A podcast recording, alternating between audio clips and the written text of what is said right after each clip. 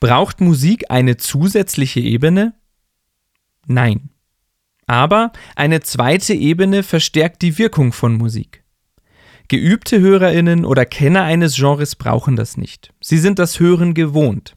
Sie wissen so viel über Werke und Musik, dass sie sich diese zweite Ebene selbst kreieren.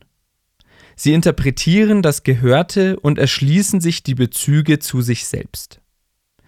Menschen mit weniger Hörerfahrung geht's aber anders. Sie kennen keine Geschichten hinter den Werken und den Komponisten.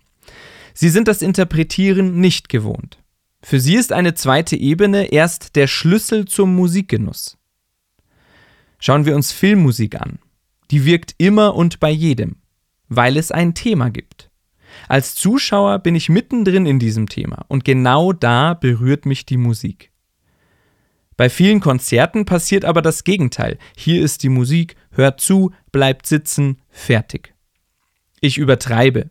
Aber da ist was dran. Ein Thema zu bieten, ein Hörerlebnis zu schaffen, davon haben auch regelmäßige Konzertbesucherinnen etwas. Und neue Hörerinnen können sofort viel mehr mit der gespielten Musik anfangen.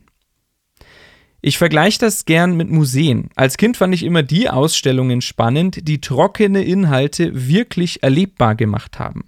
Kleine Modellstädte, Telefonhörer mit gesprochenen Texten oder Flugsimulatoren anstatt jeweils ein Exponat mit viel Text.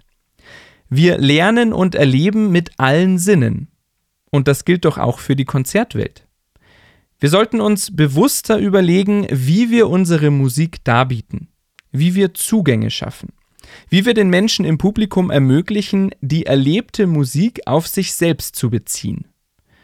Das muss ja nicht gleich zu einem reizüberfluteten Event mutieren. Vielleicht sind ein paar spannende Geschichten in Kombination mit der passenden Musik schon ein Anfang.